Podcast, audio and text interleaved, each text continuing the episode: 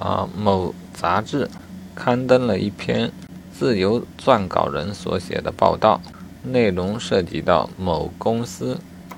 好，公司看到了啊，公司负责人一看，认为内容严重失实，损害了自己的公司的名誉，于是向法院起诉，告杂志社和作者。啊，问这个案件可选择的法院有？好，这个案件涉及了好多规定呢。啊，首先定个性啊，这是一个侵权案件。好，然后要确定一下被告是谁。啊，两个都告了，是否两个都列为被告？那得看这位撰稿人是否是该杂志社的员工。如果不是，两个一起列为被告啊。如果是，就列个杂志社就好了。本题中。两位都是被告，那么两个被告住所地都可以有管辖权。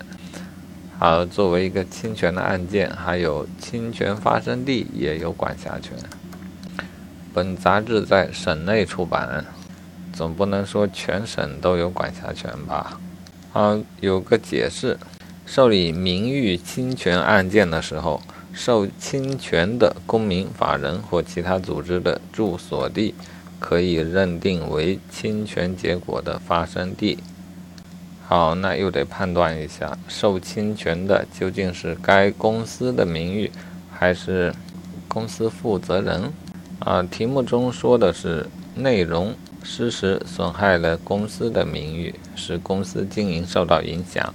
啊，没有提负责人本人受到了什么影响。啊，因此公司所在地法院有管辖权。公司负责人所在地法院无管辖权，啊，这就是标准答案了。